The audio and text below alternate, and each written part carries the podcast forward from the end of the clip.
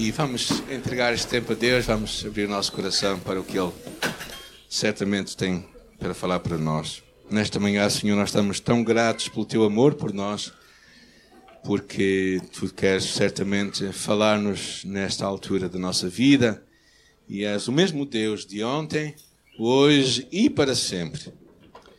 E com base nesta promessa tua, nós olhamos para ti com fé e com confiança, Pai, de que tu tens uma palavra para a nossa vida. E nós o queremos, a queremos receber e vivê-la em nome de Jesus. Amém? Amém. Graças a Deus por alguns améns, os outros silenciosos eu também os tenho como amém.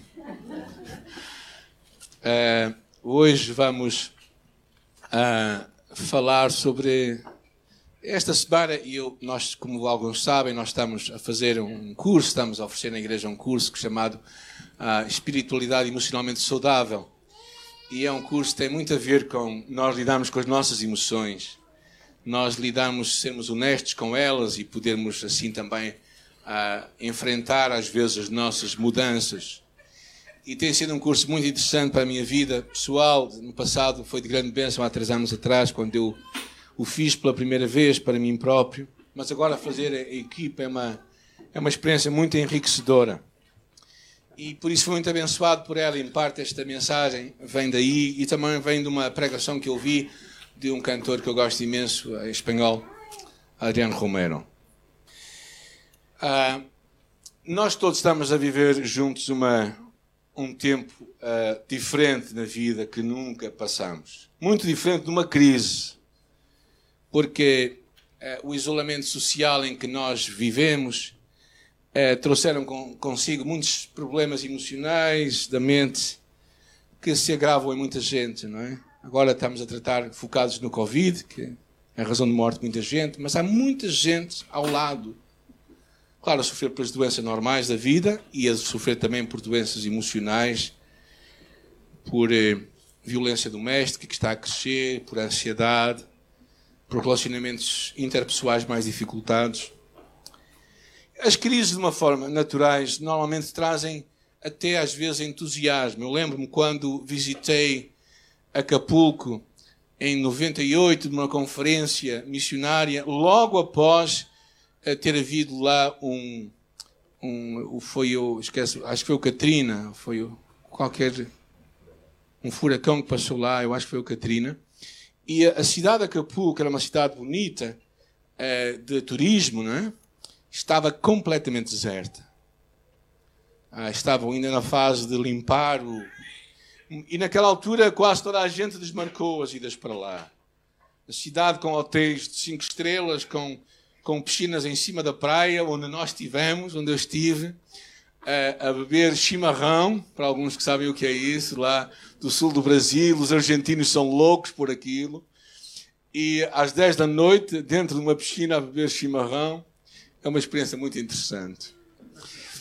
E, eh, mas naquilo houve uma onda de solidariedade tão interessante, porque o país percebeu como aquilo poderia mudar. Nós levamos, cada um de nós tinha que comprar, comprávamos água, oferecíamos roupa. Foi um movimento que se levantou incrível. E as crises normalmente fazem isso. E uh, quando estive agora em Moçambique, ano passado, vi também isso acontecer lá. O que estava a acontecer em Maputo, em Maputo, não só em Maputo, mas também principalmente lá em cima na beira. Um movimento de solidariedade muito interessante.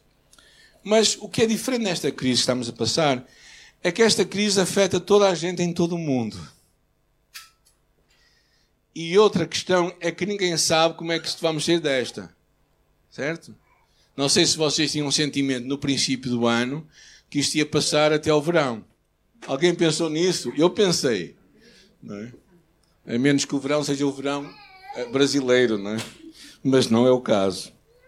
Mas claro que acontece, as pessoas ficam cada vez mais isoladas, sem abraços, sem refeições, sem festas.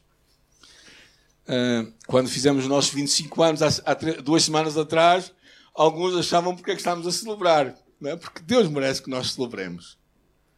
Mas, na verdade, o bolo que estava muito bom foi levado para a nossa casa e comemos, não é? Foi uma ideia diferente, porque não podíamos comer como fazemos tantas vezes aqui na igreja e convivemos, não é? Mas, claro, e tudo isto está a trazer uma grande desesperança. No, no curso Emocionalmente Saudável, nós falamos de irmos na jornada através da muralha. Quando tu e eu encontramos crises na nossa vida, muralhas na nossa vida, que nos impedem de avançar. E às vezes Deus parece que nos leva a lugares assim lugares onde nós temos de parar, onde nós temos que considerar algumas coisas. E eh, lugares que a Bíblia chama o vale da sombra da morte. Crises. Alguns chamam a noite escura da alma. E a Bíblia também, uma das expressões que usa é o deserto. O deserto. Ah, e possivelmente todos nós concordamos estamos a passar por este deserto, não é? Um deserto que nós não passamos somente sozinhos, mas estamos a passar coletivamente, independentemente se és rico, se és pobre, se és português ou brasileiro ou estrangeiro. Todos estamos a passar o mesmo, certo? Isto não escolhe idades, não escolhe raças, não escolhe estratos sociais. E quando nós olhamos para a Bíblia, quando nós, nós percebemos uma coisa, que estas crises ou nos fazem crescer ou não nos fazem crescer. Há muita gente que não vai mudar nada na sua vida. Não vai aprender nada. É como que uma, uma quando há uma muralha, se tu mandas uma bola contra a muralha, aquilo faz ricochete. E a pessoa simplesmente continua igual. Quando eu oro para que nós possamos crescer e experimentar Deus de uma forma diferente. Quando lemos a Bíblia, percebemos várias crises em pessoas. Por exemplo, em Abraão. Pensa em Abraão, esperou 25 anos por um filho chamado Isaac. E quando Deus lhe deu aquele Isaac, filho da sua velhice, 13 anos depois, Deus lhe pede uma coisa: leva o teu filho, o teu único filho, a quem ama, e oferece-o em holocausto no monte. Parece porque é que Deus faz uma coisa destas? É? Quando nós olhamos acerca de David, David foi consagrado rei e passado durante 13 anos esteve a fugir de Saul. E foi aí que ele conheceu verdadeiramente Deus. Eu acho que ele cresceu muito na sua intimidade com Deus. Quando pensamos em Jó, num dia ele perdeu dez filhos, perdeu os seus bens todos e perdeu a sua saúde. Ainda por cima, ganhou a crítica da sua mulher. Ou seja, o que eu queria, entretanto, que olhássemos um pouco mais era para este homem chamado Moisés. Moisés e o seu tempo no deserto. Parece que os desertos têm uma grande importância para Deus e têm pouca importância para nós. Mas nós vamos perceber uma coisa, que às vezes é no deserto que tu e eu podemos depender só de Deus, porque no deserto só podes fazer isso. No deserto não tens nada mais a não ser depender de Deus. Porquê? Porque às vezes, quando nós temos muito, é difícil amarmos a Deus na nossa abundância. Mas no deserto nós percebemos a importância de Deus. Mas, claro, infelizmente, como eu disse, nem todos nós aprendemos o que Deus nos tem a ensinar no deserto. Alguns, no final desta crise, não vão aprender nada. Vão ser as mesmas pessoas que sempre foram. Quais algumas lições que nós podemos tirar neste deserto que estamos a passar juntos? Primeiro, o deserto retira-nos da indiferença espiritual. O deserto não ficamos iguais ao que éramos. Há uma palavra estranha no livro de Amós que está aí escrita que diz: Ai dos que andam à vontade em Sião, está a falar da cidade de Jerusalém, e dos que vivem sem receio do Monte de Samaria, homens notáveis. Ou seja, ai das pessoas que, que põem a sua confiança nos recursos que têm, que põem a sua confiança nos bens que têm, na fama que têm, na importância que têm. Ai dos homens que vivem assim. Ou seja, muitas vezes o conforto e a abundância dá-nos um falso sentimento de segurança e, e nos torna confortáveis com a nossa autossuficiência. E por vezes, quando Deus te quer despertar, Ele leva-te para o deserto. Ele, ele mexe contigo. Não é? Ele desperta-te. Ele, ele faz-te mostrar que uma coisa tão interessante que ele revela lá no livro do Apocalipse, quando ele diz: Conheço as tuas obras, que nem és frio nem quente. quem me dera que fosse frio ou quente, mas porque és morno, vomitar-te-ei da minha boca.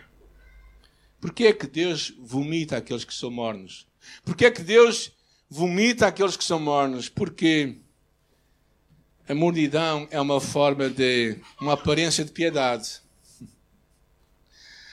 A mordidão é, é nós mantermos uma reputação espiritual, é virmos à igreja, é lermos a Bíblia, é fazermos de conta que estamos realmente a caminhar com Deus, mas não estamos. E enganamos tudo e todos, se calhar até nós próprios mas certamente não enganamos a Deus. E Deus diz aqui que Ele nos vai vomitar. Porquê? Porque Ele nos quer despertar. O deserto, se calhar, é o lugar onde melhor compreendemos as palavras de Jesus, quando Ele diz: Bem-aventurados os pobres de espírito. E a palavra ali, pobre de espírito, era como que um mendigo, mas não os mendigos da nossa cidade. Era um mendigo que está realmente na, na rua a, a morrer de fome desesperado à espera que alguém o socorra. E quando Jesus fala estas palavras, os pobres de espírito são estas pessoas que estão a mendigar a graça de Deus para a sua vida e que esperam a intervenção de Deus. É estes que Deus está à procura. Eu acho que muita gente se tem iludido até hoje pela abundância, ainda que parcial, que nós temos na nossa sociedade. Mas por vezes é na escassez e é quando nós precisamos chegar a este ponto de escassez que Deus nos leva a um deserto. A um deserto onde nós podemos perceber quem Deus é e o quanto nós precisamos dele de uma forma incondicional e desesperada. Mas um problema também nesta fase que estamos a passar, eu acho, talvez um dos problemas maiores, é o facto de nós estarmos a ser conduzidos para um lugar de pouca esperança, desesperança. Ah, pessoas que começam a ter crises de pânico, ansiedade, medo, medo, medo, depressão. E uh, em casos extremos, nós sabemos que a desesperança até leva ao suicídio, leva à morte das pessoas, não é? Quando ela não tem mais razão para viver ou, não vê um, uma saída para a sua vida, então ela termina com a vida. É? Estava a ler hoje acerca de um, uma pessoa de 40 e poucos anos, aparentemente tudo dizia que ele tinha todas as razões para estar bem, mas de alguma forma a desesperança tomou conta dele e ele se matou. E, uh, e verdadeiramente eu não estou a dizer-te que, que tu finjas de conta que estás bem, porque o, o, o deserto é um lugar incómodo. Não é só um lugar incómodo, mas também é um lugar de guerra. É um lugar em que nós lutamos contra a desesperança. Há um homem chamado Thomas Merton, que é um, padre, um monge, um monge terapista, que escreveu isto, que eu achei muito interessante. Este é o nosso deserto. Viver confrontado com a desesperança, mas sem consenti-la, pisoteá-la aos pés da cruz fazer uma guerra constante com ela. Essa guerra é o nosso deserto. Se pelejarmos com coragem, teremos Cristo ao nosso lado. Se não a pudermos enfrentar, nunca o encontraremos. Eu achei isso muito interessante. Porque o que ele diz é que, basicamente, tantas vezes a desesperança vai tomar conta de nós e o único lugar que nós podemos levar aquela desesperança é aos pés da cruz. Mas como é que a cruz pode ser um lugar de esperança? Como é que a cruz pode ser um lugar onde nós podemos encontrar uma mudança na nossa vida? Porque a cruz não é o final da história. A cruz é um caminho para a ressurreição. A Páscoa não termina sexta-feira. A Páscoa acontece domingo. Quando Jesus ressuscita. Quando Ele torna a viver. E tu e eu, nesta altura da nossa vida, precisamos de chegar à cruz de Cristo. Precisamos de chegar ao lugar onde Cristo também esteve, quando gritou: Deus meu, Deus meu, porque me abandonaste? Jesus estava completamente sozinho no seu deserto.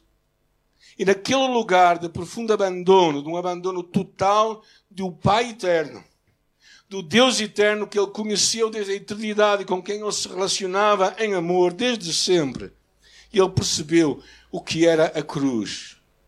não era a dor da cruz, mas foi o abandono do Pai. E por isso, quando olhamos para Jesus na carta a Coríntios, encontramos a passagem, a passagem, o capítulo da ressurreição, e diz ele: Onde está a morte, o teu aguilhão, onde está o inferno, a tua vitória. Graças a Deus que nos dá a vitória por nosso Senhor Jesus Cristo. Ou seja, tu e eu podemos encontrar esperança ao ter esperança em Cristo ressuscitado. Encontrar Jesus no nosso deserto é o caminho que cada um de nós tem de percorrer individualmente e nós também como comunidade. Encontrar Cristo nesta altura. E o que eu, o que eu vejo muitos de nós a fazer basicamente é adiar projetos, é adiar ideias, é adiar sonhos, é dizer um dia quando as coisas estiverem melhor eu vou fazer isto. Não, se Deus põe sonhos em teu coração é para hoje fazeres isso. Não é para adiares. É para encontrares Deus também nesta fase da tua vida. E eu imagino que para uns está a ser muito, muito difícil. Eu achei interessante quando, quando também estava a ouvir a palavra lá uh, no livro de Mateus. E quando o espírito imundo tem saído do homem, anda por lugares áridos ou lugares desertos, buscando repouso. O deserto também é um lugar onde nós enfrentamos o inimigo. Isso aconteceu com várias pessoas na Bíblia. O próprio Senhor Jesus, no deserto, foi tentado. Enfrentou Satanás. Porque depois daqueles 40 dias em que ele estava a jejuar, na sua vulnerabilidade, no seu lugar mais, mais frágil da sua vida, no lugar onde ele estava verdadeiramente diante dos seus grandes desafios, diante da sua maior fraqueza, na altura em que Satanás achava que podia ter vantagem sobre ele, naquele lugar, ele encontrou o Pai. Jesus foi tentado quando lhe disse: Se és filho de Deus, eu acho interessante nós pensarmos que nesta altura, não é? Tu e eu, quando ouvimos notícias de pessoas que nós amamos que estão doentes, uma nossa amiga eh, muito chegada, Nájua, que esteve connosco já no passado aqui, morreu ontem na Albânia de Covid. Ela tinha 70 e poucos anos. É uma mulher que deu a vida por Albânia. Ela foi a primeira missionária estrangeira a entrar na Albânia. Ela estava às portas do Kosovo quando as barreiras se abriram no ano 90, ela foi a primeira missionária a entrar lá. E deu a sua vida por lá. Tantas vezes no Brasil as igrejas a chamavam e disse: Fica agora aqui, tens 70 anos, estás. Tu, quando... Não, eu vou ficar lá. E ficou lá até, até ontem, quando morreu. E muitas vezes o que acontece é que neste deserto nós vamos ser tentados a pôr em causa até se calhar a nossa identidade porque foi a primeira proposta de Satanás a Jesus. Se és filho de Deus, questionarmos quem nós somos. Questionarmos se Deus está connosco ou não está. Que diferença faz orar afinal? uma vez ouvi alguém dizer: Bem, se Deus vai fazer o que quer, não vale a pena orarmos. Uma maneira de pensar, se calhar um pouco lógica, mas não muito bíblica, ou nada bíblica. Porque faz toda a diferença tu orás, porque quanto horas Deus muda-te a ti também. E uh, se calhar esta é a nossa luta, digo aí, é o meu compromisso. Eu não vou desistir de caminhar com Deus, de confiar em Deus, de esperar em Deus. Quando Jesus foi tentado, nós falámos desta há quatro semanas atrás, nos perigos do novo normal. Foi tentado em três coisas. Primeiro, a ilusão do materialismo. Se és filho de Deus, está nestas pedras em pão.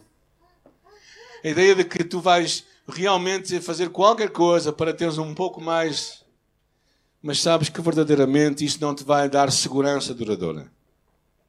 A ilusão da fama e do prestígio, não é? Ele diz que procuramos ter o reconhecimento dos homens à nossa volta. E finalmente, quando Satanás diz: Tu me adorares, certamente eu te darei todo este mundo. Uh, o desafio ou a tentação do poder sem Deus.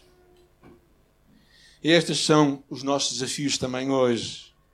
De pensar que se nós tivermos um pouco mais vamos ficar seguros. Da ideia de que nesta altura nós podemos ser conhecidos pelos outros e sermos pessoas famosas, pessoas que têm muitos likes nas nossas postagens do Facebook. É? Ou então de nós realmente sermos pessoas poderosas, termos autoridade. O problema é que aí no deserto a tua e a minha fé é testada. É aí que nós revelamos quem realmente nós somos, como Jesus foi. É ali que Deus verá o que está no nosso coração. É interessante a palavra lá em Deuteronômio que diz: E te lembrarás de todo o caminho pelo qual o Senhor teu Deus te guiou no deserto. Ele está a falar a, Deus, a Moisés para falar ao povo. E estes 40 anos, pensem bem, o povo de Israel andou quantos anos no deserto? Sabem quanto tempo é que. Sabe, há três semanas de viagem não estavam à porta do deserto. Mas depois andou 40 anos ali à volta. Porquê? Interessante o que diz ali. O teu Deus te guiou para te humilhar, para te provar, para saber o que estava no teu coração, se guardarias os seus mandamentos ou não. Acham que é a Deus que nós mostramos se somos autênticos ou não a nossa fé? Não, é nós próprios. No deserto, tu conheces quem tu és, verdadeiramente. Nesta altura de pandemia, nós tomaremos mais consciência do que está no nosso coração, o que é importante para nós. Uh, o quanto Deus é ou não é importante e central na nossa vida. O quanto o nosso apego a Deus, a nossa confiança em Deus, o nosso temor a Deus é real e nos faz caminhar, mesmo tremendo, no meio destes dias. No deserto, nós vemos a autenticidade da nossa fé. Na carta de Pedro à igreja, diz ele assim: Para que a prova da vossa fé, quando a vossa fé for provada, ou seja, quando vocês forem testados, muito mais preciosa do que o ouro que parece que é provado pelo fogo. Ou seja, Deus vai provar, Deus vai vai nos mexer para ver o que está lá dentro. Ele faz isso porquê? Porque Ele nos ama, porque Ele quer que nós saibamos quem nós somos, que nós abramos os nossos olhos, que nós vejamos quem Deus é. E só depois de sermos honestos connosco próprios, só depois nós vemos o nosso coração, só depois nós vemos o quanto somos autênticos ou não na nossa caminhada com Deus, é que vamos realmente poder avançar no nosso, no nosso percurso com o Senhor.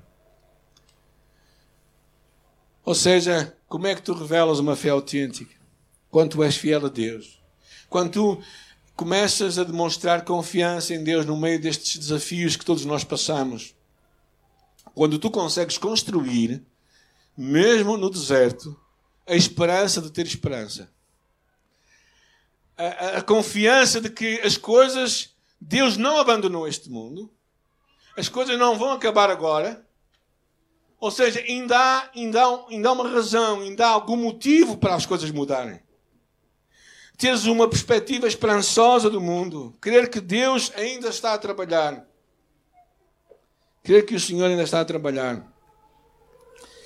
E, e vou terminar, vou, estou prestes a terminar com as últimas ideias. Crer que Deus ainda está no deserto, ainda que de uma forma encoberta. Eu achei muito interessante pensar naquele episódio com Moisés do deserto. Lá lemos assim: Ora, irmãos, não quero que ignoreis que nossos pais, estava a falar dos, de Moisés e daqueles que viveram com Moisés, uh, estiveram todos debaixo da nuvem e todos passaram pelo mar e todos beberam da mesma bebida espiritual. Porque beberam da pedra espiritual que os seguia e a pedra era. Pode abrir, por favor. Sim? Obrigado. E a pedra era? Interessante isto. Pensaram.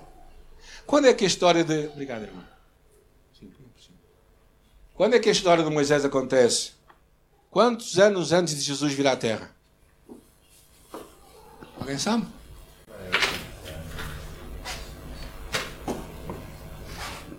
Alguém sabe quantos anos acontece? Moisés viveu quantos anos antes de Jesus? 1500 anos. 1500 anos. Estamos a ouvir isto. Que a pedra que esteve com eles no deserto era, era Cristo.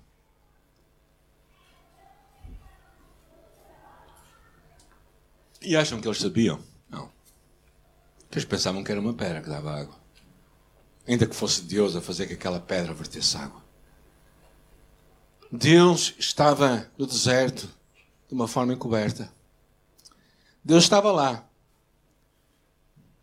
E ele faz uma. É interessante esta chamada de atenção. Ora, irmãos, não quero que ignoreis. Ou seja, não vos esqueçais. Ou seja, tendo em conta que no deserto dos vossos pais, Cristo esteve presente. Para nos dizer o quê? Que Ele também está presente no nosso deserto. É interessante quando nós lemos algumas expressões, por exemplo, com Elias. Diz assim: Os corvos lhe traziam pão e carne pela manhã, como também pão e carne à noite, e bebia do ribeiro. Quem é que mandava os corvos? Deus mandava os corvos. Deus mandava alimento para eles. É interessante a expressão lá em Mateus capítulo 4, versículo 11, depois de Jesus, está lá no deserto, diz: E então o diabo deixou, e eis que chegaram anjos e o serviram. Às vezes nós pensamos que nada está no deserto. Mas Deus está presente. Deus está presente neste deserto. E é interessante nós pensarmos se, se Cristo é rocha no deserto, como tens visto a Cristo no teu deserto. Como é que tu tens experimentado este Jesus? Eu acho que esta passar, estes episódios que todos nós estamos a passar coletivamente nos devem deixar lições profundas para a nossa vida.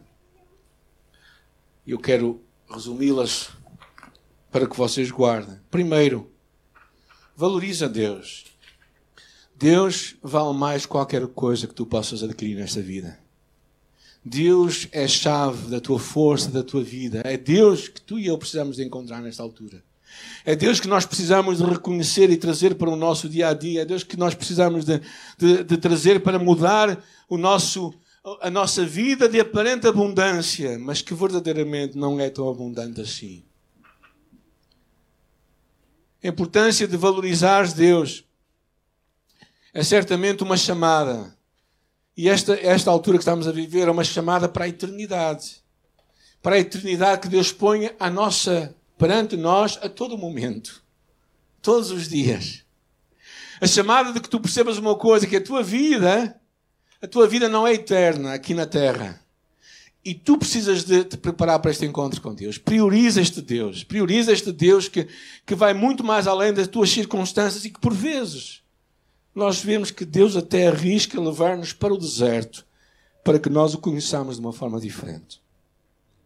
Segunda coisa, Olha para a cruz. Às vezes nós passamos um evangelho muito que não é o evangelho.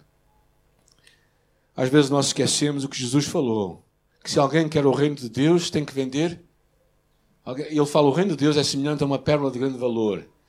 Que o homem que negociava pedra, quando encontra a pérola de grande valor, o que é que ele faz? Ele vende tudo o que tem. Tudo o que tem. Estás tu disposto a dar tudo para conhecer Jesus? Ah, mas Deus não vai pedir isso. Não vai? Como é que tu sabes? O que é que ele disse àquele jovem que foi ter com Jesus? aquele, aquele, aquele jovem que vai ter com Jesus e que de repente Jesus lhe disse: Tu guardas os mandamentos? Ele diz: Sim, Senhor, desde a minha mocidade. Então só te falta uma coisa. Vai? Tem tudo o que tens. Jesus parece que tantas vezes. Agora talvez alguns dizem, ah, mas isso foi só para alguns. Ok, então vamos ver outro. Vamos fazer um outro exercício.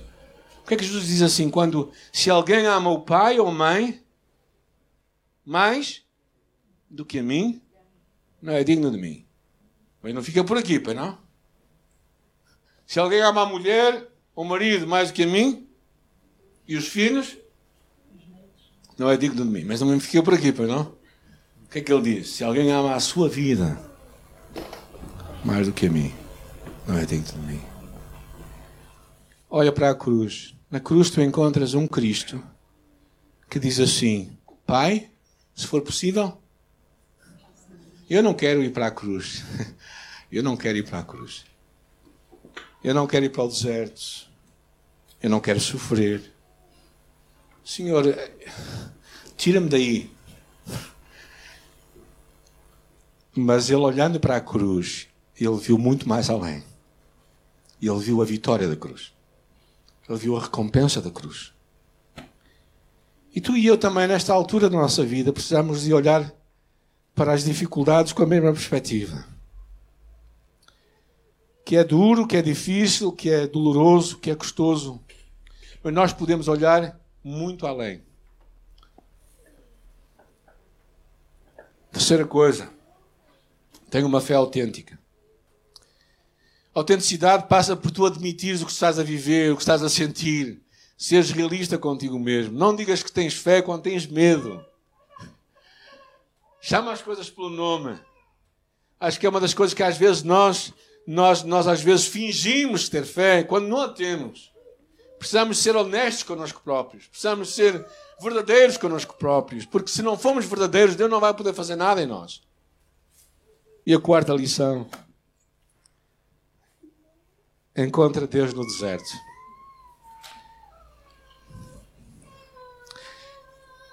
Deus tem, tem sido um tempo muito difícil para mim. Talvez nunca falei muito honestamente acerca deste assunto convosco. Tem sido um tempo muito difícil para mim. Este tempo, dá oito meses para cá, ou nove meses para cá, me tem feito eh, completamente desorientado. Ok? o que normalmente fazíamos não podemos fazer, certo? Ou seja, isto tem virado as nossas pernas, certamente para outros de outras formas, mais diferentes, não é? E, e, nesta, nesta, nesta altura da vida, nós às vezes o que queremos fazer é congelar aqueles momentos e dizer isto vai passar e depois, quando passar, eu vou fazer as coisas que queria fazer. Mas eu julgo que essa não é a lição de Deus para nós, para ti e para mim. Eu julgo que a lição de Deus para ti e para mim, nestes dias que estamos a viver, nesta altura de pandemia, nesta altura de grande deserto coletivo que todos nós estamos a passar, é que nós consigamos persistir com Deus e encontrá-lo no meio das nossas grandes dificuldades. E não deixar que a desesperança se instale dentro de nós. Não deixar que o desânimo tome conta de nós. Não deixar que, que este abandono completo até chegamos ao ponto de pensar que o próprio Deus não está conosco. E Ele ainda, neste dia, ainda é o teu Pai, ainda é o meu Pai, ainda é o nosso Pai de amor. Neste dia, e Ele ainda está presente neste mundo, porque se não estivesse presente, nós também estaríamos ausentes. E Ele ainda é o nosso bom pastor, que vai à nossa frente. Sabe? Está à nossa frente. E o que nós precisamos de entender hoje é para onde é que Ele está a ir. E eu oro que o Senhor te traga a ti e a mim, primeiro, esta capacidade de ver Deus neste tempo, de encontrar Deus neste tempo, de valorizar Deus neste tempo, de olhares para a cruz, de teres uma fé autêntica, deixares que neste deserto Deus sejas encontrado por Deus e encontres este Deus. E quando fazemos isto, no final, nós vamos ter histórias para contar aos nossos filhos, aqueles que Deus vai trazer às próximas gerações. E vamos poder contar os milagres de Deus em nós, nesta altura. E isso eu creio que é Deus. Agora, se calhar, alguns de nós vamos estar aqui a remusar, a resmungar, a lamentarmos-nos a vida toda, a trazer mal para o nosso coração, ou então simplesmente nos anestesiarmos até que este tempo passe. Quando eu acho que esse não é o propósito de Deus. O propósito de Deus para ti e para mim é que nós o possamos encontrar nesta altura da nossa vida e que encontrando a nossa caminhada possa ser diferente. Por isso, abre os teus olhos encontra Cristo onde Ele estiver. E até pode ser de uma forma, de uma forma diferente, não é? Pode ser numa palavra de Deus. É? Eu estava a orar, há dois dias atrás fui surpreendido por Deus, porque às vezes Deus nos traz surpresa à nossa vida, não é? E encontrar o sussurro de Deus, a palavra de Deus para nós, nesta altura. E para nós, como pessoas, como famílias e também como comunidade, que queremos ser pessoas de esperança.